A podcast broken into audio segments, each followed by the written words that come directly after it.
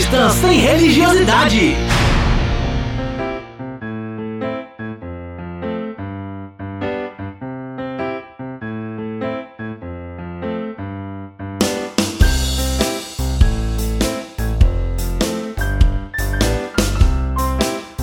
Fala Resistência! Começando o programa de número 5. Como saber o que me convém? Esse é o tema do papo de hoje. Eu sou Rodrigo Oliveira e se me convém, tudo bem. Eu sou Vaguinho Vieira e o que me edifica em Cristo me faz bem. Fala galera, sou Edivaldo Nascimento, estamos juntos para o que convém. Fala aí galera, aqui é o Rodrigo Muniz e eu posso dar graças a Deus pela cerveja sem álcool? então beleza rapaziada, sem mais delongas, vamos pro papo.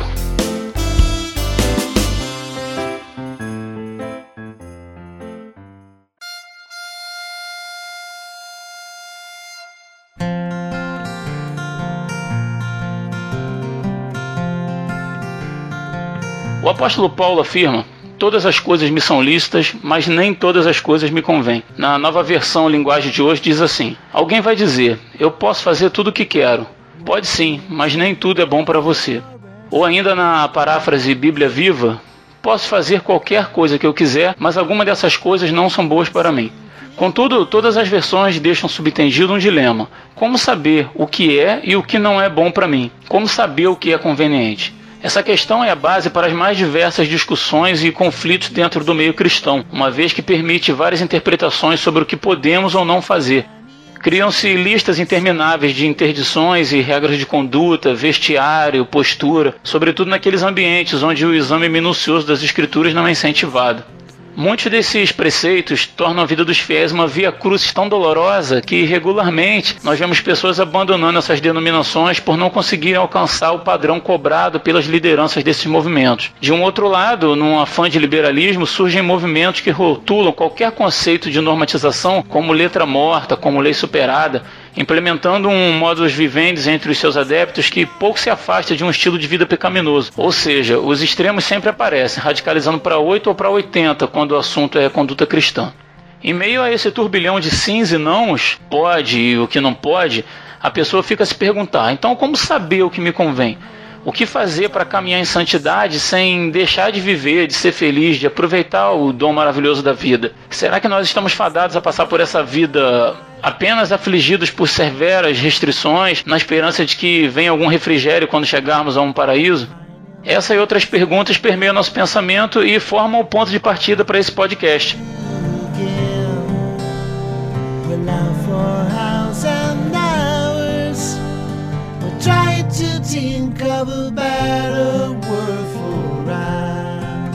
Então, galera, vamos começar o papo aí citando o texto de 1 Coríntios 6,12, que diz: Todas as coisas me são lícitas, mas nem todas as coisas me convêm. E aí? Primeira coisa que a gente tem que fazer é entender o que, que ele está querendo dizer por conveniência aí. Uhum. As próprias traduções aí, elas já vão mostrando pra gente qual a ideia, né? Tudo é, é bom para mim, né? Lógico você não vai aí é, a gente vai excluir aí a, tudo, as coisas que são, digamos assim. ilícitas, né? É, que atentam para a vida. Aquilo que já, já de, de cara você vê que atenta para a vida, contra a vida da pessoa, né? Uhum. Mas a gente pode pensar nas coisas que são naturais para a vida da pessoa, né? Tudo eu posso fazer qualquer coisa, mas o que convém? Aí é o termo no grego significa sínfero, que significa adicionar vantagem, ser melhor para, ser conveniente para, ser bom. E aí o termo que a, a, tradução que eu achei mais interessante que é ser lucrativo para. Uhum. E aí ele citou várias passagens, tal que eu não vou falar aqui. E tem dois sinônimos que é o orfeleu, que é ser útil ou beneficiar, e o lisiteleu,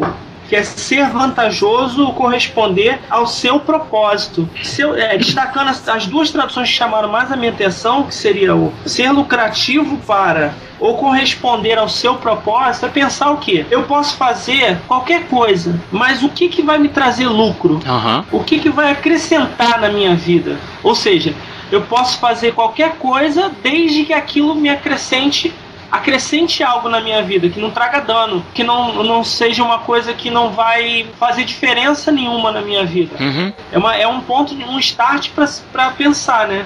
Ah, isso aí é uma questão que cada um tem que se avaliar, né? Charles Spurgeon foi considerado o príncipe dos pregadores, né? Ele era um fumante inveterado, fumava é, charuto assim, um atrás do outro, entendeu? Acho curioso que tem até um texto de, de Spurgeon, ele, um, um trecho lá ele dizendo que ele conseguia ver a grandeza de Deus na fumaça do charuto dele, né? Que ele soprava e na fumaça ali ele, ele refletia sobre a obra, sobre a criação, sobre Deus e tal, na fumaça do, do charuto dele. É bem curioso, né? Pô, o cara foi usadíssimo por Deus aí, né? Não que isso seja, é, é, digamos assim, um penhor de, de nada, porque até a mula foi usada, né? Qualquer. É, é a, até a mula foi usada mas foi um cara que tinha uma, um, é um cara que tinha uma consciência de vida cristã assim tremenda, entendeu? Então isso estava estava para além do que ele fumava, né? É, pois é. Então é, aquela, aquela coisa, né? É, vai me acrescentar alguma coisa, vai adicionar alguma coisa que é a tradução literal do texto, né? Vai adicionar alguma vantagem essa atitude que eu estou tomando? A gente aqui a gente entra num, num outro ponto, baseado nisso que você está falando, porque parte do, do, pressuposto de que, de que a pessoa em questão teria uma consciência assim, justa para com ela mesma, né? Porque o ser humano se entrega por algum tipo de pecado e ele cria um, um auto-engano para que aquilo não, não, não, traga muito peso à consciência dele, né? Tipo assim, ah, não, eu posso fazer, mas Sim. não é certo, mas eu mereço, eu tenho direito e tal, e acaba cometendo coisas coisas torpes, né, baseado num, num, numa enganação de sua própria consciência. E o, o texto de Romanos 14, 22 diz que bem-aventurado o homem que não se condena naquilo que aprova. E como é que você, vocês veem isso aí? É, ele estava falando aí na questão do Spurgeon, né? Agora, questão do cigarro, do fumo, né? Eu não sei se na época que Spurgeon fumava, nesse período, eu não sei se nesse período eles sabiam os, os malefícios do fumo, né? Sim. Uhum. Né? Vocês já sabiam isso, né? Porque você vai verificar na história, até alguns filmes antigos, pelo menos na década de 60, 70, você vai ver que todo mundo fumava, né? Uhum. Era moda fumar. Eu tô com um livro aqui do Dr. Augusto Nicodemos e ele tá falando sobre o que fizeram para a igreja evangélica, né? O que estão fazendo com a igreja. Aí ele vai falar uma coisa interessante aqui no texto dele, no livro, ele vai dizer assim: a santidade não tem nada a ver com os costumes. Ser santo não é guardar uma série de regras e normas concernentes a vestuário, a tamanho de cabelo, não é ser contra piercing, né? Tatuagem, filmes da Disney.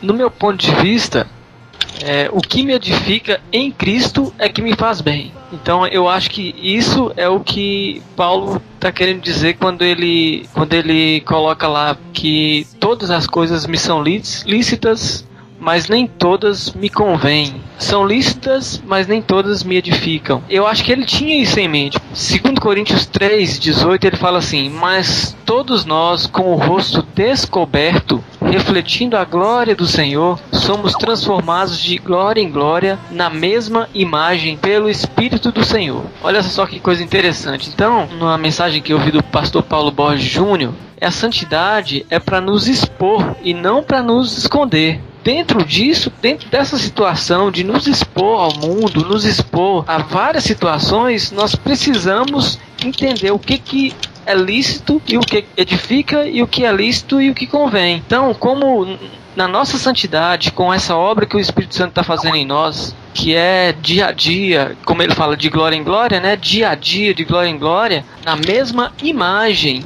como pelo Espírito do Senhor. Então, isso é para que se torne evidente a transformação que a graça de Deus, através da ação eficaz do Espírito, está operando em nós.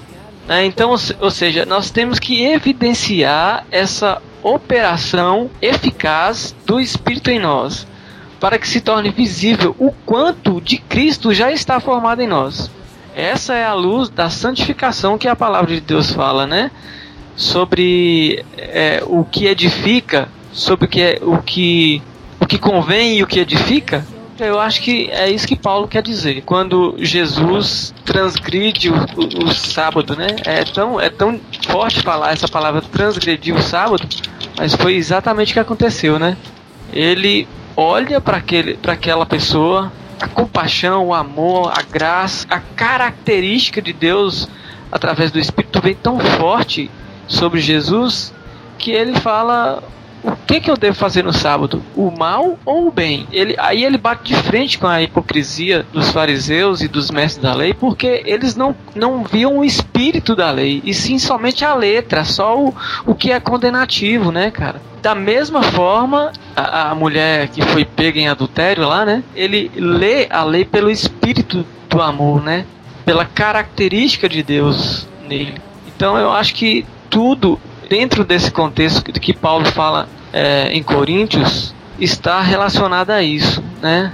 É uma graça escandalosa que abre as portas. Pedro também, né? Ele teve uma experiência assim. Ele, ele fala: Não, Senhor, não vou comer o que é, o que é impuro, não, de maneira nenhuma. E Deus fala: Vamos trazer para a linguagem nossa, né? Pedro, pega isso aí tudo e faz um churrascão aí. Uhum. né? Então é o escândalo da graça de Deus. Eu que purifiquei. Foi eu que purifiquei, Pedro. Então tudo eu creio que Deus vê, creio mesmo, assim, não estou falando que creio que eu acho, não é o que eu vejo como realidade uhum. da palavra de Deus. Deus já nos vê santificado em Cristo. Apesar da gente estar nesse processo, mas a, a nossa posição de, de santificados em Cristo já é concreta, né, cara? Essa é a graça maravilhosa de Deus. Quando você está falando da questão de, de, santidade, né, que o uhum. Edivaldo levantou a bola e o Wagner estou é, chutou não no sentido de chutou de estar tá falando sem saber, não. Chutar de, né, levantou a bola e cabeceou. Uhum. A questão da santidade, às vezes ela fica um pouco. As pessoas ficam meio confusas, né? Quando vai se falar em santidade, porque ela já começa a pensar automaticamente numa lista de regras que ela tem que viver, né? Exatamente. Uma uhum. lista de condições, um condicionamento que ele tem que forjar na vida dele para ser santo, para ser mais aceitável diante de Deus, para estar de acordo com a vontade de Deus e tal. Uhum. Quando eu, eu, eu penso que não é essa a proposta. A gente tem essa coisa de, de, de criar um monte de listas, né, um monte de regras pega a, a, a, Bíblia, né, principalmente lá é, Mateus 5, das bem-aventuranças, é, e outros textos lá de, das cartas de Paulo, e começa a criar uhum. uma lista de regras pra, de, de vida, tentando fazer com que de fora para dentro a pessoa é, crie um, um fruto que ela não tem. Eu costumo, eu costumo, uhum. costumo dizer que é a mesma coisa que você pegar uma laranja e amarrar no, no, no, na laranjeira, né?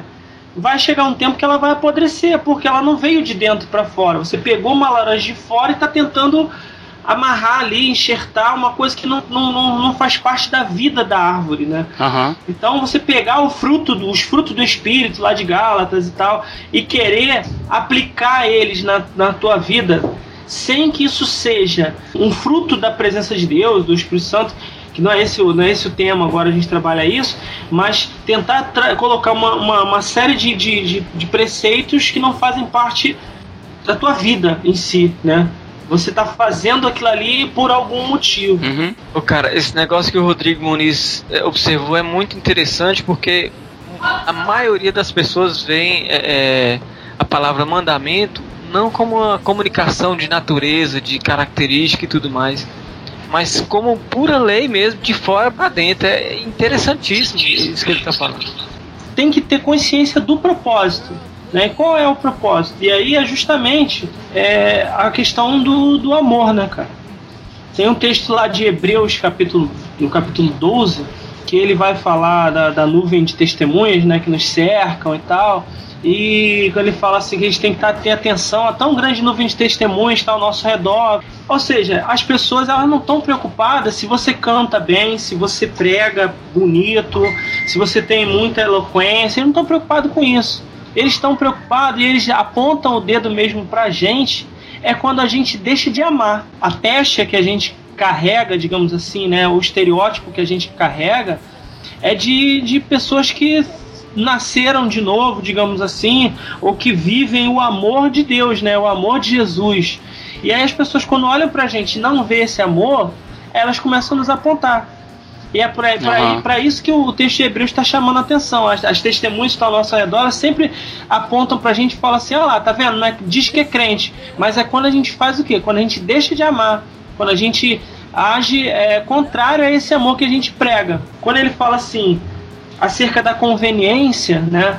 Tudo me é lícito, mas será que isso que eu vou fazer está de acordo com o propósito para o qual eu fui chamado? Será Verdade. que isso está de acordo com o propósito de Deus para minha vida, o propósito no, na, no qual eu estou inserido, que é o propósito do amor?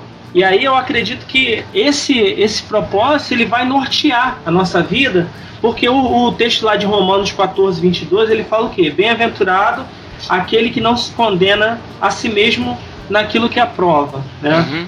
Ou naquilo Bom, que pratica, né? É, naquilo que pratica. Então Romanos 14, trazem assim. Então, Romanos 14, ele Romanos 14 e 15, digamos assim, são capítulos que vão tratar justamente da questão do amor e de uma relação entre o forte e o fraco, né? Eu tenho, eu tô com um, um livro aqui de uma série que chama Bíblia Fala Hoje, né? O livro do, escrito pelo John Stott. E o John Stott ele faz uma, é, é, é uma observação maravilhosa desse trecho de, de, Romanos, o capítulo 14. Ele trata do relacionamento do, com os fracos, né? Ou seja, aceitar o fraco sem desprezá-lo, julgar sem julgá-lo e sem ofendê-lo. Então ele vai falando que o que, que seria esse, essa, essa, relação entre o forte e o fraco. E é isso que a gente tem que ter noção. O que, que vai adiantar a santidade sem amor? O que, que uhum. vai adiantar eu, eu, eu querer ser santo se isso não significar um relacionamento meu nem com Deus, nem comigo mesmo e nem com o meu próximo? Toda essa questão da consciência em relação àquilo que a gente pode ou não fazer, ela tem que vir do amor. Não tem outra fonte. Não tem outro, outro porquê eu, eu me policiar ou eu pensar o que, que eu posso, o que, que eu não posso fazer, se isso não tiver uhum. de acordo com o propósito de Deus na minha vida, que é de amar. Primeiro lugar, amar Ele. Segundo lugar, amar a mim mesmo.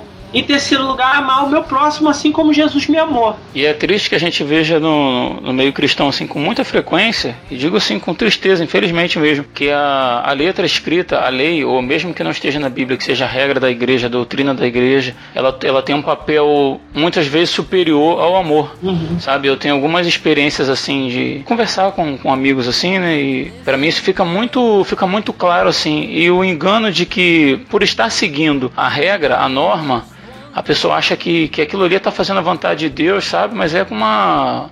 Como é que eu vou dizer? Um, um pensamento egoísta, digamos assim, né? Um pensamento. É, não, não. Eu quero dizer no, digamos assim. Eu quero né? dizer no sentido assim dela realmente acreditar que aquilo fazia a vontade de Deus, mesmo que no mesmo momento ela dê demonstração de falta de amor para com o próximo. Eu vou dar um exemplo aqui assim só para ilustrar e não vocês puderem entender o que eu estou falando. Eu conversando com um amigo, ele ele é de uma, de uma igreja lá em neopentecostal e veio me questionar a respeito do dízimo e tal. E a gente conversando ali, né? Meditando um pouquinho a respeito do dízimo, o que, que eu pensava, o que, que ele pensava e tal. E ele dizendo que ele, não, meu dízimo eu não deixo de entregar. E se eu ganhar um presente, eu vejo, vou lá, vejo o valor daquele presente, eu tiro 10% do meu dinheiro e eu dou como dízimo ao Senhor e tal, não sei o que. E eu percebi para onde ele estava caminhando e eu perguntei para ele. Eu falei, se você tiver a caminho da igreja para entregar o seu dízimo lá, a norma, né, a regra, e você vê uma, uma senhora sentada na calçada com três crianças passando fome. Você leva o seu dízimo lá para a igreja ou você dá o dinheiro para essa família comer, se alimentar? Aí ele falou assim: Não, eu levo meu dízimo e com, com, com o dinheiro que eu tiver no bolso eu pago o almoço para essa família. Sim. Aí você vê a inocência do cara, acho que ele não percebeu onde eu estava querendo chegar, né? Eu falei com ele assim: Não, mas se você não tiver mais dinheiro nenhum no bolso, você, é, você é. comprou suas compras, você pagou suas dívidas, o que sobrou foi o do dízimo, ele que estava separado, você não tem mais dinheiro de onde tirar. Você dá o dízimo lá no, no, na igreja ou você ajuda a família que está passando fome. Aí ele me olhou na cara assim com a maior sinceridade do mundo, que eu sei que foi uma sinceridade assim louca, mas é uma sinceridade. E ele disse assim, cara, ó, eu não sei nem se eu tô certo não, mas eu entrego meu dízimo na igreja. Entendeu? Assim, a preocupação dele com a lei, com a, com a ordenança, estava acima do amor. E é isso, exatamente isso que o Rodrigo está falando, né, que o Rodrigo Humanista está falando. Ela, ela, ela, suplanta o, o amor, né, cara? E é triste isso. Ou talvez, cara, o próprio medo já superou o amor, entendeu? é, seja qual for a motivação, é. né, Wagner? Mas tá para além do amor, né? E sem amor nada se aproveita, né, cara?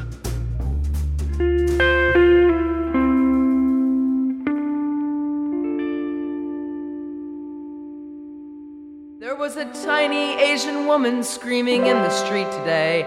And she was screaming at a person that she obviously hates. She was so loud we heard the screaming with our windows all rolled up. And we looked down on the street to see who she was screaming at. Muitas vezes, cara, isso é muito corriqueiro. As, as igrejas, as instituições, elas querem transformar primeiro o comportamento e não o entendimento. Uhum. É mais fácil, né? É, porque o que aconteceu foi o seguinte: Paulo diz que, que o Deus desse século cegou o nosso entendimento. Uhum. Né? Nós não temos, a gente estava cego, completamente é, é, nulo de conhecer a, a, característica de Deus, né? Uhum. O caráter de Deus. Então, nós estamos cegos no, no nosso entendimento.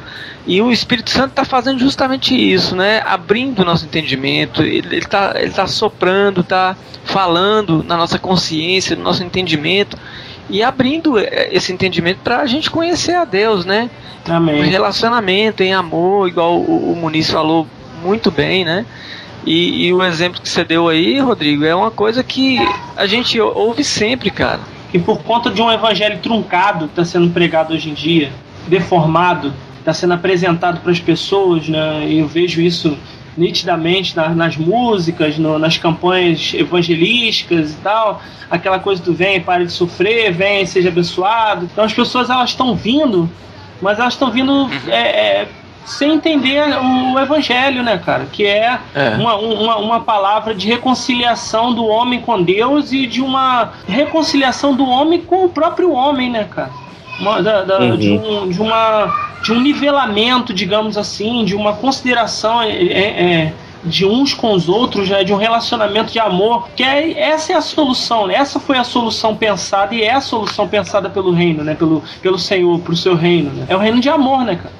Tem que ter como ponto de partida, tá? Já que o pode tá perguntando, o que intimidade pode Já que o podcast ele tá é, voltado para pensar o, o que, que me convém, então, o ponto de partida para pensar o que, que me convém? Aquilo que está de acordo com o propósito, com o meu propósito de vida, que é o que? Amar a Deus, amar a mim mesmo e amar o meu próximo. Isso assim, só para deixar claro assim que a gente está falando de, uma pessoa que teoricamente é, que é convertida, uma pessoa que, que vive uma renovação do entendimento, né? não um homem natural. Né? Não, eu penso até, Rodrigo, é lógico que a gente sabe que o homem, nós, o homem natural, sem o agir do Espírito Santo, ele não consegue é, caminhar para o bem sem, sem o agir do Espírito, né? Você fala de volta. É, a, a, nossa, o nosso discurso nas igrejas evangélicas, a nossa pregação, é que nós falamos para a pessoa assim, no nosso sermão, na nossa pregação: se Cristo vos libertar, verdadeiramente sereis livres. Essa é a pregação do Evangelho, né? Certo. Mas o problema é que depois que a pessoa vai lá, o Espírito Santo toca no coração dela, né, entrega a sua vida a Jesus, depois a gente cria um monte de artifício, um monte de, de coisas para segurar a pessoa. Gente diz assim: para você verdadeiramente ser livre, você vai ter que dar esse pouquinho de dinheiro, você vai ter que é, fazer isso e aquilo, participar dessa campanha ou aquela campanha, vir todos os dias à igreja. Quer dizer, então a gente cria outras coisas para segurar essa pessoa é, sei lá, é uma coisa já inconsciente nossa, já foi incorporado no nossa, na, nossa, na nossa convivência dentro das comunidades cristãs, né?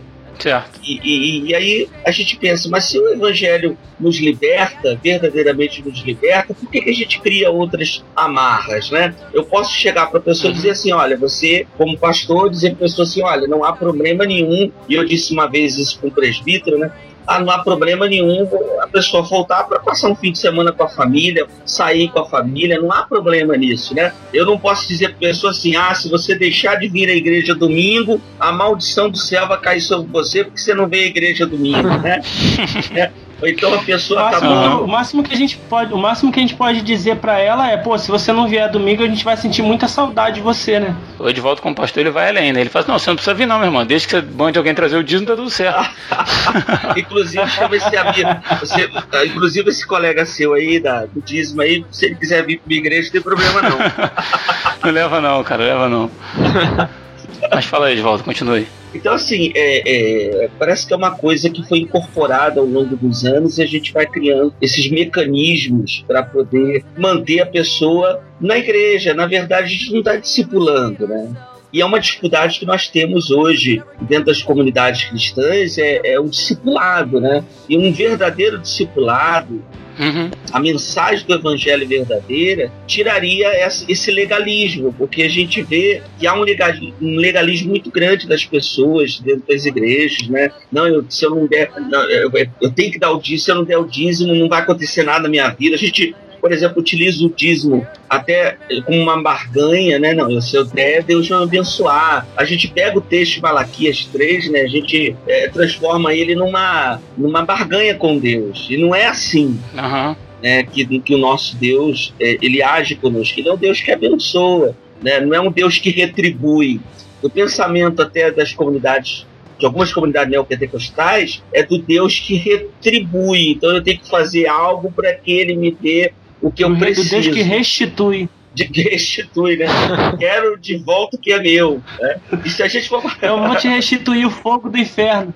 Vou restituir o fogo do inferno pra você, a condenação eterna. É a única coisa que a gente tem direito, né, cara? Rapaz, é, é verdade, né? A única, a única coisa que a gente tem direito mesmo, por herança, é a condenação eterna, é a misericórdia de Deus, a graça de Deus que nos alcançou. E essa graça né, não foi de graça, porque Jesus morreu na cruz por nós, uhum. mas, cara, é, é, é, complicado, né? A gente vive esse evangelho aí da, da do legalismo, né? Uhum. Eu não sei se o Rodrigo lembra, o Oliveira, de uma senhora que. Essa é uma história antiga, né? De uma senhora que era lá da nossa congregação quando a gente era adolescente. Uhum. E um de seus netos, você lembra? Deixou cair a Bíblia no chão, o que, que ela fez? Não, não lembro, não, cara. Lembra não que ela não. colocou era, uma, era aquela senhora que dirigia aquele grupo de crianças que cantavam. Uhum, ah, sim. Samuel, lembra? Lembro, lembro. Que ela sim. botou o menino no caroço de milho. não, não, desse fato eu não lembro, não. Eu sei quem é, mas não, não lembro do fato, não. É, então, quer dizer,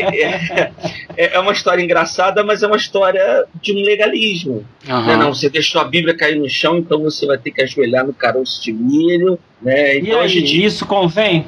Pois é. Né? Pois é, e a, né? gente, a, a, gente cria um monte de proibições, achando. E é engraçado que tem gente que cria as proibições, mas ela mesma não se proíbe, né? Uhum. De fazer as coisas, né? O camarada, eu, eu lembro uma vez de uma grande denominação aí pentecostal, que o camarada proibia as pessoas de ver televisão e o cara tinha uma tela enorme dentro de casa em que é, ninguém tinha no Brasil ainda, ele já tinha. E assistia TV, mas os seus membros não podiam assistir TV, né? Uhum. Dentro do que o Rodrigo falou, é, eu queria só acrescentar alguma coisa interessante. Só mesmo Paulo falando a mesma coisa que ele falou. Ele, Paulo fala assim que o elo ou seja, o que nos liga à, à, perfeição é o amor, né? Ele fala que o amor é o vínculo da perfeição. É interessantíssimo, é porque é justamente o nosso chamado, né? Nosso chamado a amar. E justamente o que nos uhum. identifica com Deus e com Cristo, né? Jesus falou: eles vão conhecer você se vocês amarem uns aos outros. Caramba, essa, essa palavra aí é tremenda, né, cara? É, eu acho assim. fantástico. Paulo entendeu isso tão bem que ele fala assim: quem ama, cumpre toda a lei. Você pode esquecer da lei, basta você amar. Não é isso que ele fala? Então ele fala que o, elo, o que, o que vincula a gente à perfeição de Deus é o amor. Ele, e aí ele, fica fácil, né? Fácil. Da gente, da gente, da gente identificar o que, que eu posso e o que, que eu não posso fazer. É só ter essa consciência, né, cara? Uhum. E aí ele ainda fala mais, ele fala assim, ó, e contra o amor não há lei. Aí, pronto. Ou seja, então, é, é, é, e dentro do que, que o Edivaldo falou, que é sobre esse evangelho diluído, ou misturado, ou acrescentado, ou acrescido, é, Paulo também ele fala uma coisa interessantíssima. Para Paulo, eu vou falar logo para Paulo, porque se falar que eu tô falando isso, é, não tem autoridade nenhuma, né? Mas a autoridade do apóstolo Paulo, que fun fundamentou a igreja lá, né? Nos princípios do Cristo, né, encarnado e tudo mais, Paulo fala que se alguém acrescentar alguma coisa ou retirar ou apresentar algum outro evangelho além do que ele apresentou, que seja amaldiçoado. Então, é, não, isso não é uma coisa, não é uma, uma, brincadeira, não é qualquer assunto. Esse assunto de querer controlar a pessoa que, que chega para uma comunidade de fé de querer colocar medo, impor regra e, e, e, tudo mais em cima, isso é controle, isso é fora do evangelho, é, é para liberdade que Cristo nos libertou, né? Às vezes a gente não consegue entender isso, mas o que aconteceu, na verdade, foi que nós fomos comprados, nós tivemos a graça de ser comprados de volta para Deus. Existe um propósito todo específico na salvação, né?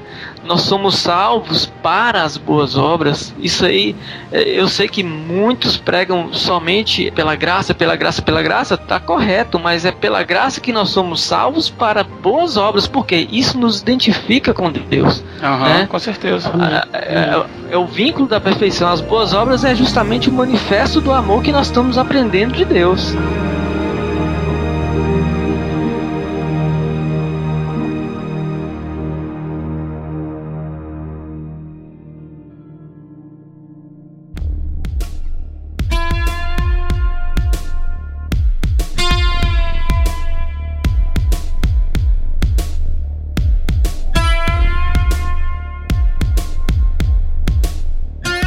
Dessa questão do, do controle, que a gente sabe que a, a motivação de quem age assim para controlar o povo não é, não é movido pelo amor, né? São por N interesses. Uhum. Mas uh, o coitado do, do, do, membro que chega lá, que se converte, que, que senta ali, que acha que aquilo é servir a Deus, ele vive seguindo uma, uma tabela de regras, né? Que varia de igreja para igreja, de, de líder para líder. E é difícil tirar isso da pessoa, né? É difícil você fazer a pessoa entender essa questão da liberdade. Assim, eu sei porque eu passei a ter uma consciência diferente de, de poucos anos para cá. E olha que eu não fui criado no meio, no meio louco evangélico, não, cara. Fui criado na igreja evangélica relativamente sadia, sabe? Mas muitas coisinhas, assim, para dar um exemplo, assim, eu aprendi que crente não, não, não bebia, não dançava e não fumava. Entendeu? Tipo assim, qual, qualquer manequim aí de, de, loja tá um crente perfeito, né? Não dança, não bebe, não fuma. é verdade. Entendeu? Eu me lembro de uma de uma vez assim que era aniversário meu e tal. Aí a gente foi lá tentar alugar uma mesa daquela de totó, né? De pebolim pro pessoal brincar e tal. E não tinha, só tinha sinuca. Entendeu? Meu pai assim não quis, falou: "Não, não, nós somos evangélicos e tal assim". Ou seja, é sério isso, cara, assim, e não era exclusivo do meu pai não. Quando eu era criança, você vê um crente jogando sinuca onde fosse, era assim um absurdo. Eu cheguei de, de ouvir o absurdo de dizer que a bola de sinuca era o ovo do capeta, entendeu? Assim, coisa bizarra, né, cara? Então, assim, pra gente dar seguimento na questão da, na questão da consciência, sabe? Eu acho que assim, o primeiro ponto é o amor. Tudo movido pelo amor. Tendo consciência de que a gente faz as coisas por amor e não por, por seguir uma regra, por, por seguir uma tabela de regras, né? Começa a partir, da, a, a, partir da própria pessoa julgar o que é certo e o que não é. Ela já começa a não depender mais do pastor para dizer o que, é que pode e o que, é que não pode fazer. Ela vai começar a pensar naquelas questões, até que ela às vezes não vai encontrar uma resposta facilmente, digamos assim, na Bíblia, até, né? ou, ou com outras pessoas Deus em questões assim, vamos supor, ah, eu devo ou não fazer tal coisa? Bom, é, é, se ela tiver aquele pensamento, bom, isso de alguma forma vai ferir o meu relacionamento com Deus? Né? Isso de alguma forma vai atrapalhar no meu relacionamento com Deus? Porque a, a, a Bíblia é muito clara quando ela fala que o que nos afasta de Deus são os nossos próprios pecados, né? Deus não, de, de, de, de, forma nenhuma ele se, né, se, se ausenta de nós, mas é o nosso pecado que faz separação entre nós e Deus. Então, isso vai afetar o meu relacionamento com Deus? É o primeiro ponto, eu vou pensar. Certo. Isso vai trazer algum, algum dano para minha vida? E aí vai responder várias questões. Ah, eu vou, é, eu vou me embriagar? Não, não vou me embriagar porque isso vai trazer dano para minha vida. Uhum. Não só para minha vida, mas também para o meu relacionamento com outra pessoa, com outras pessoas também. E para o meu próprio relacionamento com Deus, porque se já é difícil ouvir a voz de Deus sóbrio, que dirá ouvir a voz de Deus embriagado, né? Mas tudo bem. Tem gente que acha que é mais fácil, né? Tu fuma uma, uma, uma erva lá, ou mas aí é cada um seu cada um. Tem uma, uma seita lá que eles bebem, tomam uma bebida louca lá e diz que eles falam com Deus, que tal. Santo Daime, história. Santo Daime, é. E aí, não, não, não falei nada aqui, vocês que estão falando, né? Mas é isso mesmo. A, é. Ayahuasca, acho que, se eu não me engano, o nome é Ayahuasca. É, isso é isso mesmo, é isso mesmo. Mas aí, então, é, e aí entra numa questão, Rodrigo, porque eu esses dias eu postei na, no Facebook, e você viu lá, né? Não sei se o Vaguinhas que viu também, de Val deve ter visto, uma foto minha com uma lata de cerveja sem álcool, né? Mas eu botei com a, com a, a frase bem grande assim, Brahma, virado pra, pra lente da, da câmera, né? E aí o pessoal, uns brincando, outros é, curtindo e uhum. tal, não sei o que. E uma irmã amada minha, que começou a questionar. Primeiro ela falou que. Uh, e aí até uma questão né, que, gente, que eu estou trazendo para o podcast, porque a gente levantou essa bola, né? Quem tivesse dúvidas ou comentários seria colocado aqui, né? Então ela, ela falou que. Ah, uh, primeiro ponto que ela colocou. É, que se no coração a pessoa deseja, ela já pecou, né? Ou seja, é uma, uma, uma compreensão bastante truncada do que, que, se, que, que é tentação, do que, que é pecado, do que, que, do que, que, que ela está entendendo como pecado tentação, é, de que, que é desejo. Como se você tomar uma cerveja, é, uma lata de cerveja sem é, com álcool, como se isso fosse pecado. Não, se eu desejar beber, se eu desejar, pelo que ela falou, se eu desejar beber. Então, como. Exatamente, é, é o que eu levanto. Como se você sentiu o desejo, como se, vamos além então, como se você tomar uma lata de cerveja, você, Rodrigo uhum. Muniz, tá? Tô falando por, por você. Como se o fato de você abrir uma lata de cerveja e beber, mesmo com álcool, fosse pecado. Mesmo sem álcool. Certo? Já entra na. Já entra na. É, era sem álcool uhum. no caso, né? Mas que fosse com álcool. Tipo assim, já entra naquela questão de novo da, da tabelinha ali do que, que pode e o que, que não pode fazer.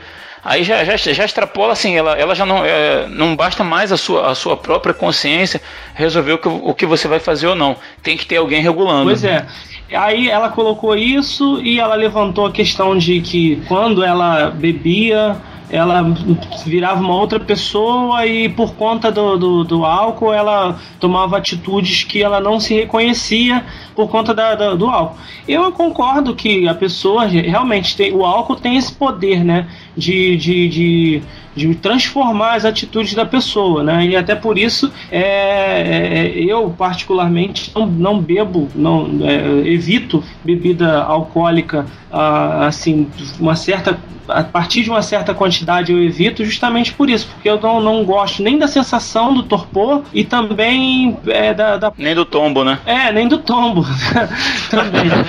então isso é uma, é uma postura minha. Dói, porque, né? É, porque eu tenho consciência eu tenho consciência da, do, do, do, dano que isso vai causar na minha, na, tanto na minha saúde como na minha, no meu relacionamento com o, o meu próximo, né, somente com a minha, com a minha casa, minha esposa, meu filho, uhum. e, e também no meu, no meu relacionamento com Deus, né, que já, já é tão difícil para mim, sóbrio, manter esse relacionamento, um relacionamento sadio com Deus, que dirá bêbado, né. E que a gente não tá falando é, nem é, somente de bebida não, né, cara, qualquer coisa que tira o homem de sua consciência normal, né? Que altere de alguma forma o seu pensamento, o seu agir, não, não, não, é, não é bacana, né, cara? Qualquer coisa, droga, dinheiro, Exatamente. sexo. Uhum. Qualquer Nós somos coisa... chamados para sermos sóbrios em todas as áreas, né, cara? Verdade. Perfeito, perfeito. Porque essa sobriedade, ela garante o quê? Uma, uma pureza nos relacionamentos.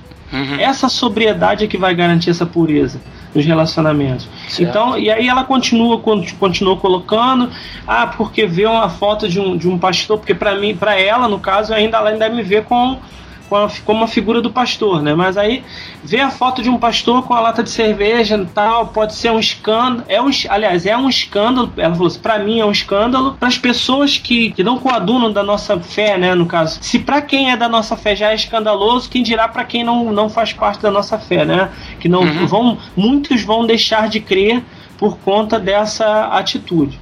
E aí a gente entra numa outra questão, né, cara? Que é a questão do próximo, né?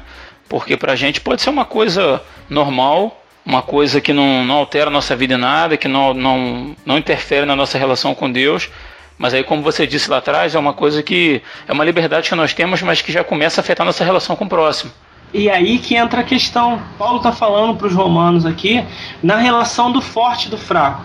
Ele não está falando do fraco, é aquela pessoa, digamos assim, ah, que não que, que é, sei lá, fraca na fé, fraco nisso, fraco naquilo, embora Não. em alguns pontos, né, ali mais para frente, ele vai o, o, ele vai direcionar bem para isso mesmo, a fraqueza de fé. Mas nesse capítulo aí, nessa, nessa questão, ele está falando daquelas pessoas que são fracas no sentido de que são muito supersticiosas, que não têm Exa a, é exatamente isso. Aquela, que carregam aquela coisa da, da, da, da superstição de outras religiões, da, da, outra religião que ela vivia.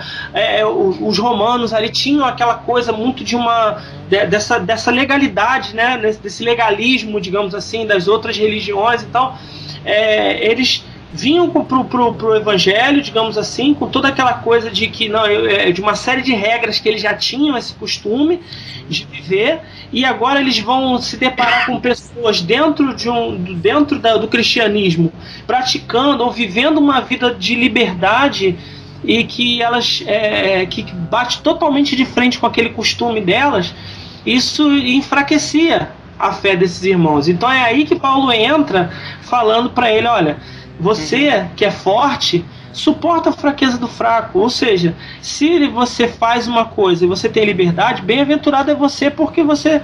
Bem-aventurado é aquele que é, não se condena naquilo que aprova. Ou seja, você é feliz porque você faz alguma coisa com liberdade. Você, você, você tem maturidade suficiente, você é forte o suficiente, assim como eu, Paulo está dizendo, para fazer o que você quiser, para você poder fazer essa, essa análise né, do que, que é bom, o que, que é conveniente para você, diante da tua consciência com Deus. Se você é, tem, exerce essa felicidade, não faça com que a tua, o que a, com que a obra de Deus é, seja destruída por causa de coisas bobas, coisas secundárias, né? Os reformadores, né? Ele, o John Stott ele fala que no século XVI eles já falavam isso, que isso eram coisas secundárias à fé cristã, comida, bebida, coisas que não estão não, não, não diretamente ligadas à, à, questão de salvação, que são secundárias, são coisas da vida, mas que não, não essas coisas não, não podem deixar a, a obra de Deus ser destruída, né? Em função de, de, de coisas secundárias. É, é, interessante esse texto aí de Romanos, né? Que Paulo ele está fazendo exatamente ele está convidando a esses dois grupos a conviverem juntos, né? Uhum. Aceitarem um ou outro da maneira que são, né? E quando ele fala da carne, né, é, era uma coisa muito complicada na época, porque eles faziam sacrifícios dos animais, né? E no dia seguinte o açougue vendia a carne em liquidação, uhum. a carne que foi oferecida lá aos ídolos. Então alguns cristãos compravam a carne e comiam, outros achavam que não deveriam comer. Né? Esse já era um ponto que gerou polêmica lá, por isso que Paulo vai escrever. Esse é um dos problemas, pois você está comendo carne sacrificada, né? aí Paulo vai fazer essa diferenciação de um com o outro, mas ele vai convidar os dois, os dois grupos a viverem juntos, a conviverem juntos, para que um não viva julgando o outro. Né? É, a verdade é que um não deve julgar o outro. Por isso que ele vai fazer essa diferencia, diferenciação entre o débil, né? Entre aquele que não é o débil, né? É, um não pode desprezar o outro, né? um se achando mais santo porque não come a carne, e o outro se achando arrogante porque ele já tem o conhecimento necessário né, da, da palavra de Deus para dizer assim: isso não vai fazer mal, você é ignorante porque você ainda pensa nesse legalismo. Então Paulo está tá trazendo os dois, ele está fazendo uma crítica aos dois posicionamentos. Né? Então ele quer dizer o seguinte: olha, vocês têm que conviver juntos. Né? Vai dizer que todos, tanto o débil quanto o outro, né? É, uhum. Todos vão passar pelo tribunal de Cristo. Né? Todos vão passar pelo tribunal, todos vão ser julgados. É claro que aqueles que em Cristo estão para a vida eterna e quem não está para a morte eterna, para a condenação uhum. eterna. Mas ele vai dizer que quem vai nos julgar é o Senhor. Né? É, esse é um grande problema, né? Você vê, as pessoas elas estão muito prontas a, a, a levantarem as críticas, os questionamentos. Eu, por exemplo, não bebo por opção, porque eu não gosto do álcool, né? Se bem que eu gosto de um pouco de vinho. Mas é por opção, não é porque aquilo vai, vai me levar ao pecado. E a questão Você não gosta de álcool puro, né? Misturado, né? Misturado. Uhum. Puro, puro arde muito. Né? Não, não, não. eu não sou muito fã do álcool, não. Mas assim, ele falou da irmã a questão do desejo, né? A, a, o texto lá que, que Jesus nos, nos, dá uma oração modelo, que é o Pai Nosso, ele vai dizer assim: não nos deixeis cair em tentação. Cair na tentação não é no desejo, porque o desejo pode vir. E o desejar não é o pecado, o pecado é quando eu passo a, a realizar aquilo que o meu desejo está me impulsionando, né? É, é, é, é você vê que, que, que, que, há uma mistura muito grande. Né? As pessoas pegam uh, os termos, misturam. E, e, e aí Paulo está dizendo: olha, um não critica o outro, vamos conviver todos juntos, porque somos do Senhor. Né? O Senhor chamou tanto débios, o Senhor chamou tanto o sabido, vamos usar essa expressão, mas todos são servos do Senhor. Então um não não não critica o outro, né? No versículo 15 vai dizer: Se por causa da comida o teu irmão se entristece, já não andas segundo o amor fraternal. Por causa da tua comida não faças perecer aquele a favor de quem Cristo morreu. Não seja, pois, vituperado o vosso bem. Versículo 17: Porque o reino de Deus não é comida nem bebida, mas justiça, paz, alegria no Espírito Santo. Né? Então, Amém. aí ele vai dizer, para fechar, né? Aquele que deste modo serve a Cristo é agradável a Deus e aprovado pelos homens. Só uma reflexão em cima disso aí também que o Divaldo e, e o Muniz falaram, porque às vezes a gente pensa é, que a palavra de Deus ela é manifesta de forma regrada, né? E Paulo fala assim para Tito, porque a, a, graça de Deus se manifestou salvadora a todos os homens, nos ensinando, olha que interessante, nos ensinando a renunciar à impiedade e às paixões mundanas e a viver de maneira sensata, que é o que o Rodrigo Oliveira falou. Nós temos que viver sobriamente, justa e piedosa nesta era presente. Então, existe na graça de Deus uma pedagogia, uhum. um ensinamento para que nós possamos entender qual é a melhor forma da gente viver nesta era presente. Enquanto aguardamos a bendita esperança, a gloriosa manifestação do nosso grande Deus e Salvador Jesus Cristo. Né? E ele fala assim, Efésios 5, 17. Portanto, não sejam insensatos, mas procurem compreender qual a vontade do Senhor muitas vezes a gente, a gente quer aquela receita prontinha. Ah, Deus, me dá uma receita prontinha aí que eu vou seguir no caminho certinho. Mas, uhum. mas isso, cara, anula o relacionamento. Isso anula, anula a consciência, né? Anula a consciência, não é isso? Mas é mais fácil, né? É mais, mais cômodo. É mais cômodo, mas não tem. Imagina só. É, é, eu tiro a responsabilidade de você. Imagina eu querendo relacionar com meu filho, que vai fazer oito anos, e falando: Davi, hoje você vai acordar, vai fazer isso, isso, isso, isso, está aqui seu roteiro de vida. Cara, para mim isso não é relacionamento, né? Não tem é, o compartilhar da experiência, das características, do entendimento, né? Uhum. Então eu acho que a gente tem que começar a pensar dessa forma. Deus ele não quer colocar os pingos nos is da nossa vida, né? Ele quer trazer a gente para próximo dele, né? Quando, quando é, é, a gente fala, o Rodrigo uhum. Muniz citou uma passagem que nos fala em separação entre nós e Deus. Geralmente a gente já, já vê isso de forma de distância, né? Como se fosse de percurso, né? Distante, ou estou muito longe de Deus. Mas na verdade, quando a gente peca, a gente fica separado das características dele. Eu estou tocando muito nesse assunto de característica de Deus, porque é justamente isso que Jesus mostrou, né? Jesus mostrou o caráter de Deus, como Deus é, como Deus pensa, como Deus quer. Então, é, é, essa é a forma da gente andar, né? A fé nossa, ela vai revelar. A fé, na verdade, é um conhecimento que a gente tem, esse entendimento aberto, essa expansão da consciência nossa para a gente compreender essa característica de Deus, que é toda voltada no amor e na justiça, né?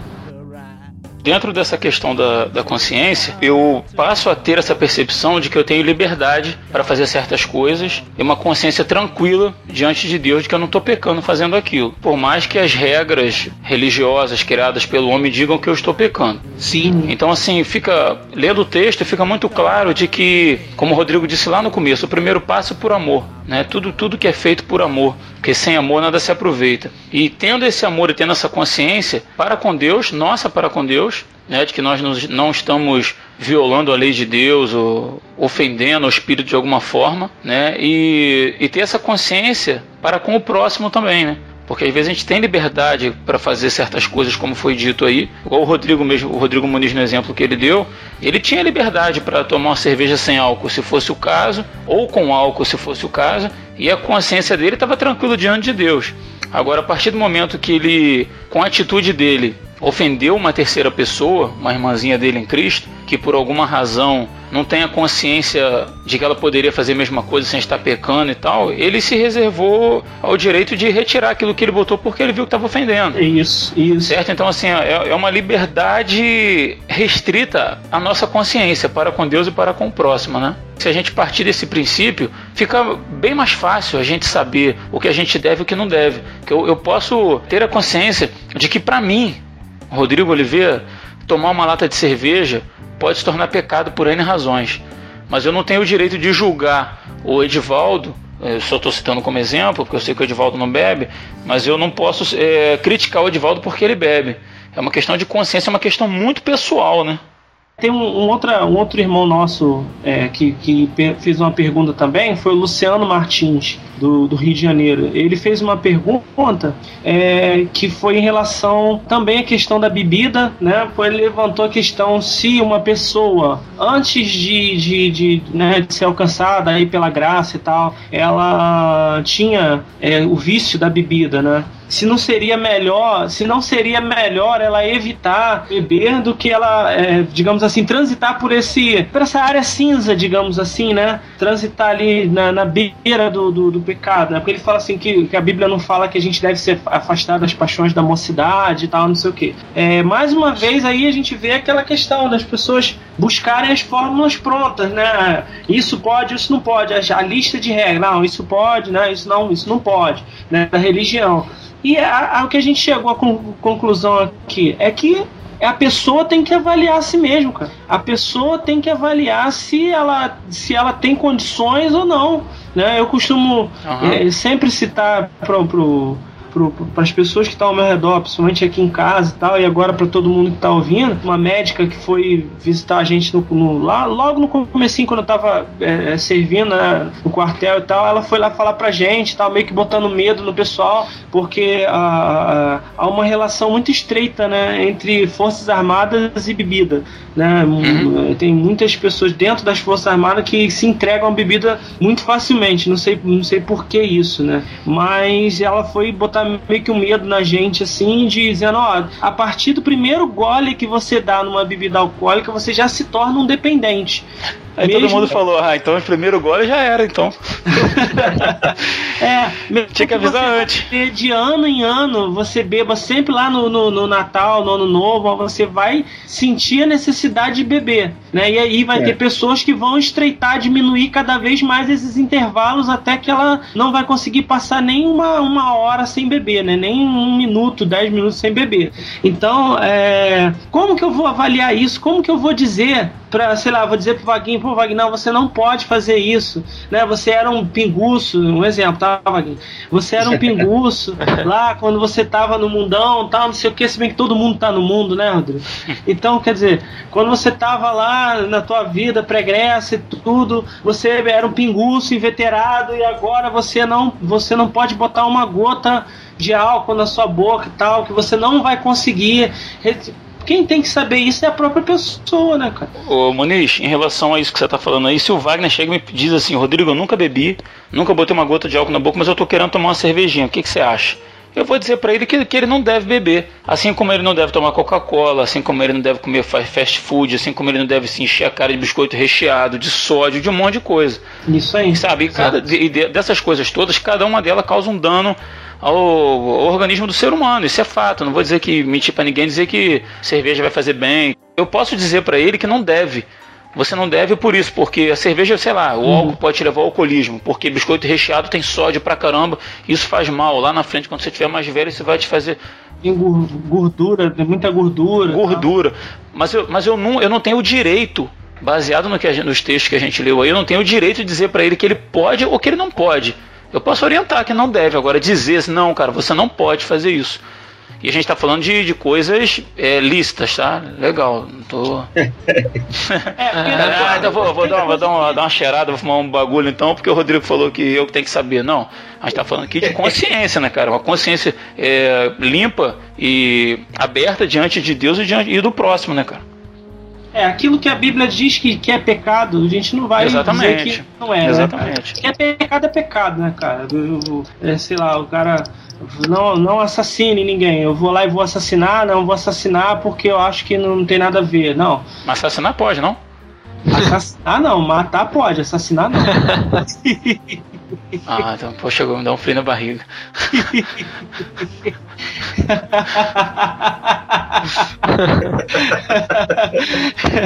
Ah. Isso aí você sabe a diferença, né? A gente vai entrar, em outra- vai entrar em outras questões aqui que eu não tô afim, não. É, depois tu, depois tu edita isso. É. Não convém, né? Não convém. É,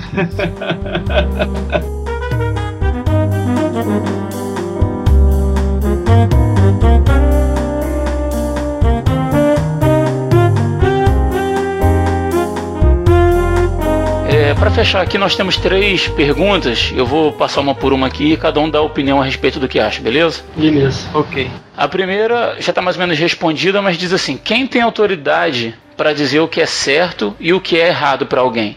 Quem tem autoridade, ué, é a própria pessoa conhecendo a, a palavra de Deus, que a Escritura diz, e o próprio Espírito Santo que habita no coração do crente em Jesus, ele vai ter que discernir, né? Como foi dito aqui, né? Ele vai, ele vai discernir se aquilo ali vai trazer algum mal, malefício para ele, para sua família ou para algum irmão que está próximo, né? Então é, ele vai examinar. Por exemplo, se eu beber isso aqui, eu tenho histórico de bebida, como você falou, Aham. né? É muito complicado para alguém que tem um histórico, por exemplo, de alcoolismo, voltar a beber e dizer assim, não, né, não vai me fazer mal. Então ela mesma, ela tem que, que fazer um autoexame e fazer essas perguntas para si própria, né? Isso, isso vai me edificar? Isso É. vai, o que, que vai contribuir para minha vida, para minha família? Vai É. trazer algum lucro, né? Vai, vai, Aham. vai trazer algum lucro lá no significado da palavra do grego, né? Então é, é esse pensamento que a gente tem que ter. Então a, a quem tem autoridade somos nós mesmos. Por outro lado, beber por, por beber para satisfazer a vontade de beber seria estar dando vazão à carne, não ao espírito, É, né? ou então Aí fica, para no- não é difícil. ou então para se, sei lá, é porque tá no meio de pessoas que bebem, eu vou beber para mostrar que eu sou descolado, vamos dizer assim, né? Não. Questão social, né? Assim. A motivação, qual a motivação? Aham. né? Eu acho que essa é uma pergunta que você fez. Qual a minha motivação para beber ou não beber, para qualquer tipo de coisa que eu tô em dúvida? Qual a minha É, motivação? vai, vai, vai afetar meus relacionamentos de alguma forma, né? Exatamente. Se eu beber ou se eu fizer isso ou aquilo, vai, vai afetar meu relacionamento com, né? com Deus, comigo. Assim, é, é impressionante. Quanto mais a gente fala, fica muito claro de que é uma questão de consciência, cara. É, sem É. dúvida. É uma questão de consciência. Simplesmente isso. Você falou aí, você falou uma coisa, cara, que eu, eu pensei aqui agora. É, ah, eu vou beber porque eu tô no meio, não é isso, é, Edivaldo? Você falou, Ah, eu tô no meio das pessoas que estão bebendo, então eu vou beber. Às vezes a pessoa vai fazer uma coisa que vai violentar ela mesmo, cara. Uhum. É, Ela vai fazer verdade. uma aham. coisa que, que vai ser. que ela mesmo vai estar se machucando, porque ela não, ela não, não gosta daquilo, mas. É, então já ficou claro aí, pô, ela tá indo contra si mesma, ela tá se amando? Não tá, pô. Entendeu? Ela tá indo, ela tá fazendo uma coisa que não tá acrescentando nada pra ela, pelo contrário, tá trazendo dano pro próprio, pra própria alma dela, né? Nesse sentido. Temos uma segunda pergunta aqui. Diz assim: Como discernir a voz de Deus quando se espera saber sua vontade em relação ao pro- ao proceder? Como discernir a voz de Deus quando se espera saber sua vontade em relação ao proceder? Cara, eu acho que tá muito claro na palavra a vontade preceptiva de Deus. Quais são os preceitos, ou seja, como é que Deus pensa a respeito das coisas? A própria lei já, já mostra o que é errado, o que não é preceito de Deus e o que não é. Tanto é que Paulo mesmo ele fala: a, a lei é ruim, ela não serve para nada? Não. A lei é justa e boa. Só que nós não temos nenhuma condição humana de cumprir essa lei. Mas ela nos mostra o- a vontade preceptiva de Deus.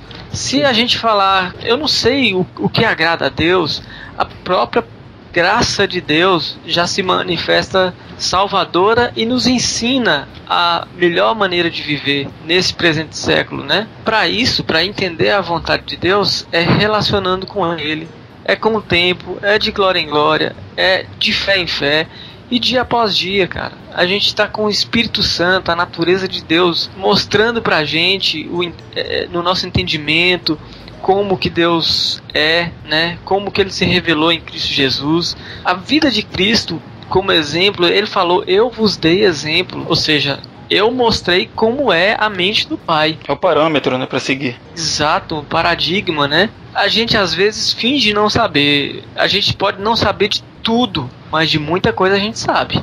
O, a, o debate aí, no caso, girou em torno de uma única palavra, é o amor, né? Sim. Foi o que o Vaguinho acabou de falar. Jesus deu exemplo de amor. Então, como sabe, como ouvir a voz de Deus, né, para saber como que eu tenho que proceder? Uhum. É, basta você olhar para Ele e ver o e pensar, é, é, será que eu estou praticando, né, o amor? Será que isso me leva para o amor? É, tem, tem um lado também, cara, do negar-se a si mesmo que a gente tem que colocar nessa questão. O que eu vou fazer vai ser, igual o Rodrigo falou, a vontade da minha carne? Eu estou pensando só no meu ego? Como é que isso vai afetar a relação, as relações que eu tenho construído, né? Uhum. Até mesmo como que o mundo vai me ver, por exemplo, quando a gente vê lá em Hebreus 12, 14 a 15, tem muita gente que interpreta de outra maneira, mas eu, eu consigo ver claramente isso. Seguir a paz com todos e a santificação sem a qual ninguém verá o Senhor tem uma, uma, frase interessantíssima do pastor Paulo Borges Júnior que ele fala assim: a essência da santidade está enquanto do coração de Deus pode ser revelado através do nosso coração. E para acontecer isso, meu amigo, é muita renúncia, né? Do, do, seu egoísmo, né? Do seu ego. Então isso também entra na forma de discernir qual é a vontade de Deus para nossas atitudes, para nossa vida. E eu creio que eu creio conforme João o, o apóstolo João fala que os mandamentos do Senhor Jesus Cristo não são penosos para nós. Eles dão prazer, alegria, né? A nossa alma ela fica viva quando a gente está vivendo esses mandamentos, né? A, a, palavra de Deus é maravilhosa, né, cara? Sim. Você parar para você parar para pensar, a santidade, né? A gente já está cansado de ouvir, mas talvez tenha alguém que ainda não saiba isso.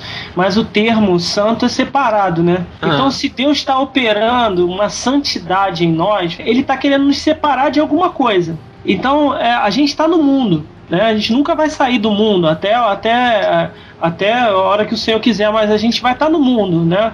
O próprio Jesus falou que, Senhor, não, não peço que os tire do mundo, mas que os Verdade. livre do mal. O que, que ele está querendo dizer? Verdade. Senhor, opera neles uma santificação, Senhor.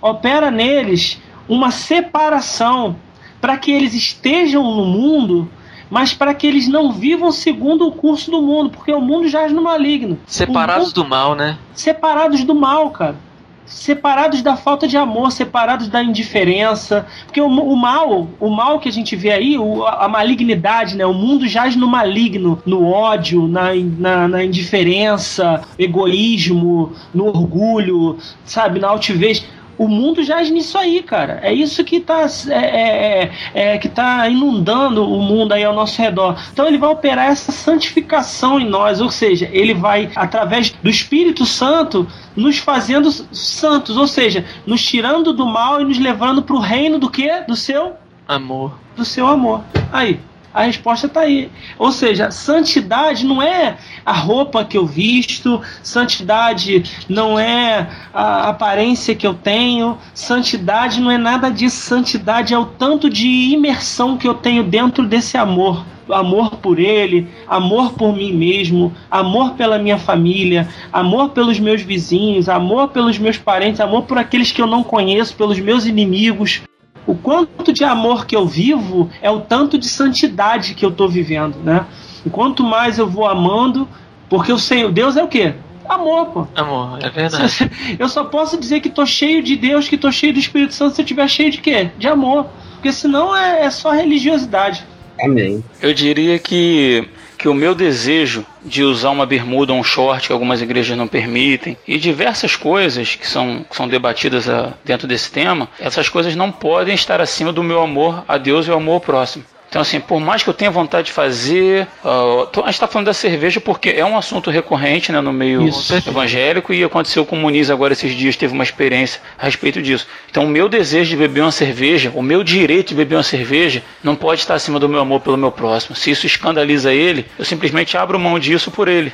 Ou eu vou fazer sem que ele veja. Eu vou, vou fazer no meu, no meu espaço, no meu lugar, uhum. exercer e viver a minha liberdade de forma que eu não fira ninguém. Que não escandalize ele. Isso, acabou. Verdade. Para fechar aqui, eu vou fazer a terceira pergunta. A gente recebeu pelo Facebook lá pela Andréa Garcia. Por acaso, é a esposa do Edivaldo?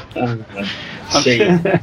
Mas não foi você que mandou, não, né, Edivaldo? Não, não fui eu, não. Nem faço ideia qual é a pergunta. Ih, cara. A esposa do Edivaldo botou assim: Se supostamente uma esposa de um pastor que supostamente agride a sua esposa, que supostamente grava um podcast. Opa, é isso mesmo? Tô brincando, cara, não é isso não. Essa foi ótima. Vamos lá, ela pergunta assim: se o que me convém depende de tantas variáveis, como lidar com as fórmulas prontas e regras gerais impostas a todos por algumas denominações? Ou seja, eu entendi assim, base, eh, já explicando alguma coisa baseada no que a gente conversou, se, se o que me convém depende da minha consciência e a pessoa é membro de uma igreja que impõe a todos essas restrições, como é que como lidar com isso, com essas fórmulas prontas? Começa aí com, com o Edivaldo. Comigo mesmo? Pode ser. Profeta de casa não tem honra na sua casa, não. é complicado porque é uma linha bem, bem tênue, né? Você está dentro de uma comunidade, dentro de uma denominação, e você é, necessariamente tem que seguir as regras daquela denominação, né? Agora, é, é, eu acho que o seguinte, você começar a. Primeiro você ter a consciência do que você pode e não pode, que você acha que convém ou não, né? O segundo, cara, é, é assim, as pessoas começarem, por exemplo, você, tem, você tá numa igreja, tem uma, uma determinada regra que você acha que não é correto. Você explica. Olha, eu não acho que é correto por isso, por isso, por isso eu penso diferente. Mas agora, se chegar ao ponto desse, desse, dessa pessoa ficar escandalizada com você, aí você tem que é, é, muito difícil. Eu acho que é uma resposta que eu não tenho agora no momento uma resposta pronta para dar. Mas eu uhum. acho. Que... Até porque cada caso é um caso, né? Eu tenho uma inclusive, que estava acontecendo fato parecido com a igreja de Gálatas, cara. E, e, e o apóstolo Paulo fala uma coisa interessante para eles, porque lá estavam justamente submetendo o povo a regras, né? A regras da lei, ao judaísmo, né? Então ele fala assim, ó, esta questão que no caso era a circuncisão, porque fazendo a circuncisão a pessoa ia continuar cumprindo o restante da, do uhum. judaísmo, né? Uhum. Começava pela circuncisão. Então ele certo. fala assim: essa questão foi levantada porque alguns falsos irmãos infiltraram-se em nosso meio para espionar a liberdade que temos em Cristo Jesus e nos reduzir à escravidão. Isso já não dava certo desde lá de trás, né, cara? É, exatamente. É, sem dúvida, né? Olha, olha como está tão é, é contextualizado para os nossos dias, né? Aí ele continua, ele fala assim: Não nos submetemos a eles nem por um instante, para que a verdade do evangelho permanecesse com vocês. Ele fala o seguinte: não se submeta a isso. É, em Hebreus, logo depois, é, Hebreus 12, 14 15, fala assim: ó, seguir a paz com todos e a santificação sem a, a qual ninguém verá o Senhor. Aí depois ele fala assim: tende cuidado de que ninguém se prive da graça de Deus. Olha que coisa, cara. Tende cuidado de que ninguém se prive da graça de Deus e de que nenhuma raiz de amargura brotando vos perturbe e por ela muitos se contaminem. Olha só, então, coisas assim eu acho que acaba contaminando comunidades e comunidades, como a gente pode ver hoje, cara. Essa bagunça que está aí, que que muita gente coloca como evangelho, e que se o apóstolo Paulo tivesse aqui, segundo o que ele escreveu em Gálatas, ele falaria que isso não é o evangelho de Cristo. Exatamente. Né? Então a resposta que, que eu vejo mais plausível para essa pergunta seria essa: não se submeta nenhum instante a essas regras né? Você é rebelde. É, bem rebelde, né? Eu, eu, eu, já, eu já diria o seguinte: a Bíblia fala assim, né? Poderão andar dois juntos se não estiver de comum acordo, né? Tem, a, a maioria de nós já leva esse texto para o quê? Para a separação, né? Uhum. Para o afastamento, né? Como se Deus estivesse orientando a gente para se afastar, né? Uhum. É, muito embora Paulo esteja dizendo aí, como Wagner citou aí de uma forma muito preciosa, para a gente não se submeter. Ou seja, tem certas coisas que você não tem que baixar a cabeça e, e tipo assim, aceitar, né, como. Não, quietinho não, peraí, vamos lá. O Senhor me chamou para liberdade, né? O Senhor me chamou para liberdade. Agora, como o Edvaldo falou, o que, que eu tenho que fazer? É me calar? Eu tenho que simplesmente continuar na minha prática, uh, da, vivendo a minha liberdade e, e, e comungando, comungando com os irmãos ali, mas é, em desacordo com eles? Não, eu tenho que fazer o quê? A Bíblia está falando: poderão andar dois juntos se não tiver de comum acordo? Não, não vão andar juntos. Eles não, eles não, não é que eles não tenham que andar juntos. Não vai ter eles, condição, né? É, não, eles têm que chegar a um comum acordo.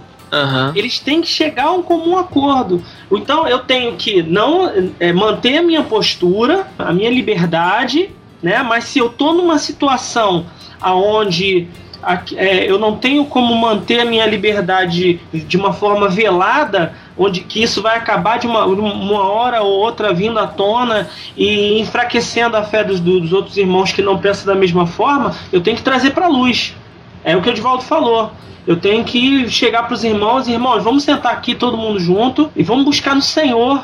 O Senhor é o cabeça. A gente está falando de igreja, né, cara? A gente, tudo bem que a é, igreja, instituição, denominação pode estar tá a 100 quilômetros de distância uma da outra, né? Como pode estar tá entranhado também, né? A gente não, não pode classificar, dizer que igreja, nenhuma denominação a igreja está ali dentro, né? A gente não pode dizer isso se somos filhos de um mesmo pai, né, se temos o mesmo espírito, se, somos, se estamos na, numa, numa comunhão, a gente tem que, para caminhar juntos, porque o propósito é esse, não é esse o propósito? Caminhar Sim. juntos em amor, eu tenho que caminhar para o um entendimento, para um consenso por meio do espírito, né? Porque há um só espírito. E sem esse amor, sem essa santidade, sem ter jogar fora esse mal, porque enquanto estiver ali aquela, aquela, aquela rusga, né, vamos dizer assim, aquela coisa maligna ali de que, aquela picuinha, né, como a gente costuma dizer, aquela, né, que pode, não pode, não sei o quê.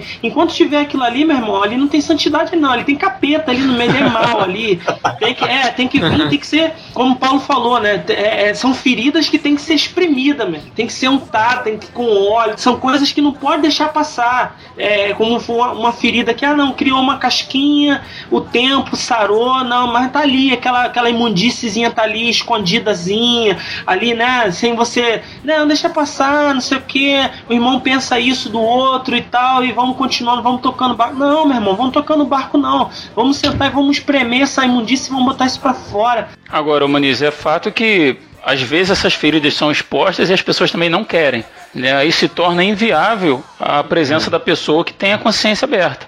Porque a maioria não quer, Entendi. quer continuar seguindo na, na, regrinha ali, no controle, né? Porque, não, porque a é liberdade, às vezes, ela é sufocante, cara. Uhum. A liberdade é sufocante. E tem muita gente que não está pronto para a liberdade e que prefere ficar na regrinha lá. Pois é. E aí a questão desse, dessa pessoa que tem a consciência aberta se torna inviável ali no meio. Ele vai caminhar sozinho, vai procurar outro grupo. É, é, é, é, aí que está a grande questão também, né, gente? Que a gente está falando de da igreja de Cristo, né? Onde, onde supostamente, não supostamente, mas aonde se espera que o Senhor seja o cabeça e que ele governe, né? E que embora ele vá governar por meio do homem, né? Apesar do homem, ele vai governar. É, eu usei essa, essa, esse termo justamente por causa que eu, lembrei que o Divaldo gosta desse termo. Apesar de nós, né? Apesar do homem, é, é, a gente tem que entender que se, se, se não der certo, meu irmão, tem, tem, tem alguma coisa errada aí. E que, que não é igreja, né? Não é igreja. Então o objetivo não, não foi alcançado, a santidade está tá fora.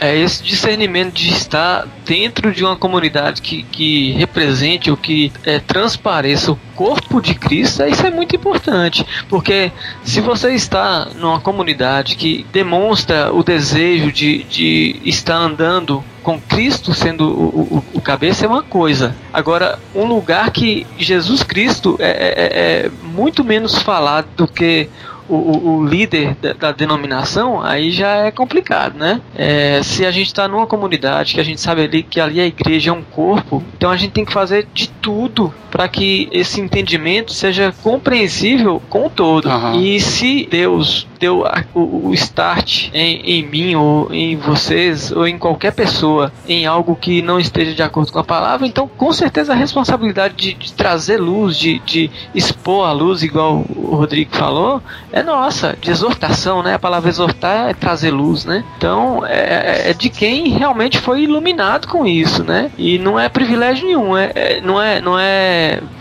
privilégio é assim, é privilégio, mas não é, é, é, é não confere status, né? Status nenhum, isso. É um na, realidade, é, na realidade é um fardo, né? é, é um privilégio é um de servir, no sentido uhum. de servir, né, cara?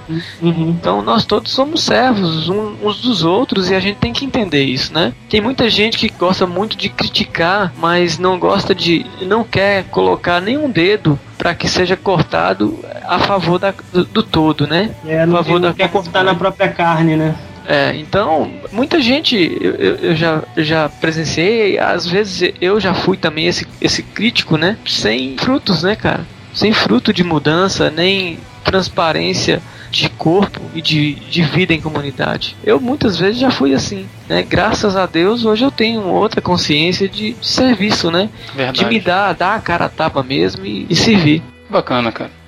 E para quem pensou que a gente ia dar uma listinha pronta aí do que pode e que não pode, ficou chupando o dedo, né? mas, que, mas que fique de lição aí para você que está ouvindo aí. Que se você quer saber o que te convém e o que não convém, só cabe a você mesmo ter uma atitude de amor e de consciência diante de Deus e diante do próximo. Beleza? Amém.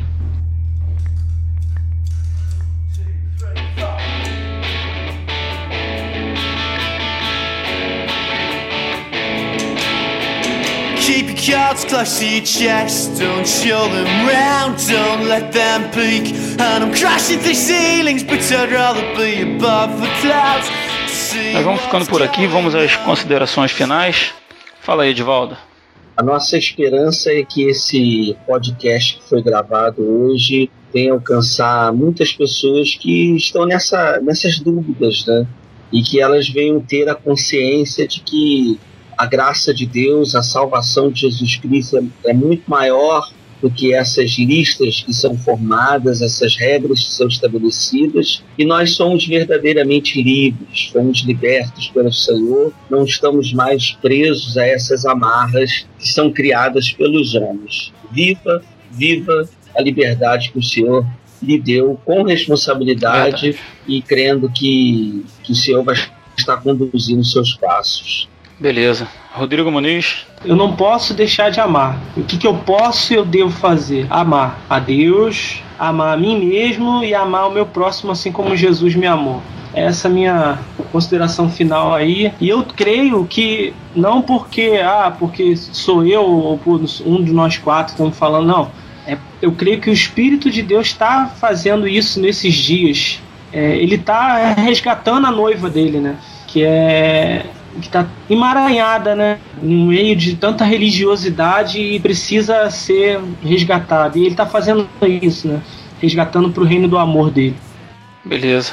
Fala aí, Vaguinho.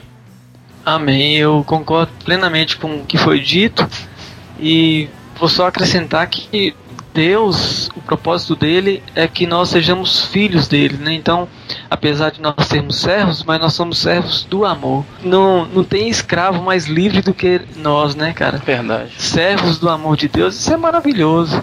Escravo né? da orelha furada, né? então, assim. É verdade. É, sabemos que nós estamos sendo santificados, estamos aprendendo é, com o Espírito Santo a sermos a resplandecer o amor de Deus, a, as características dele em nós, né? Eu quero deixar uma, uma palavra que eu li em um livro chamado DNA e Propósito, e o autor fala que nós não somos seres carnais esforçando para ser espirituais. Nós somos seres espirituais porque nós nascemos do Espírito e estamos esforçando no Espírito para transparecer a glória e, e, a graça de Deus, o amor de Deus em um ser carnal. Né? Então eu acho muito interessante isso e, e abre a nossa consciência para uma nova perspectiva de vida, né? um novo, novo entendimento do nosso propósito e nossa existência né? nessa era. Então, somos filhos de Deus mesmo e, e vamos seguir aí juntos, aprendendo cada vez mais. Beleza, cara. Eu gostaria de deixar aqui de recomendação para quem quiser assistir uma pregação do Ed Renekiewicz.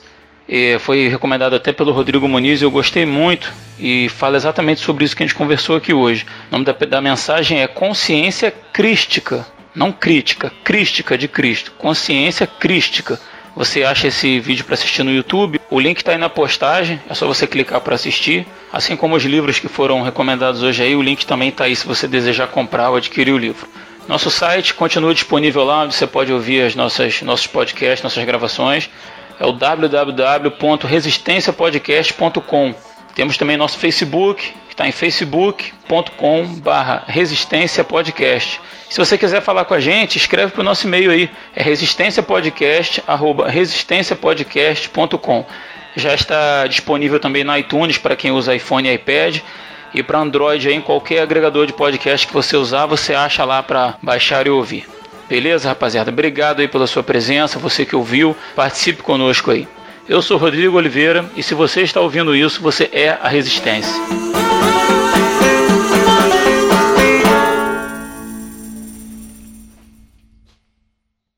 Falou, é nóis.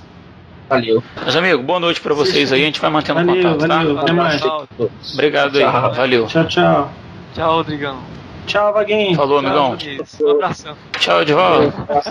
tchau, Muniz. tchau, Rodrigo. Tchau, Sofia. tchau, Elane. Valeu, valeu. Tchau aí, tchau.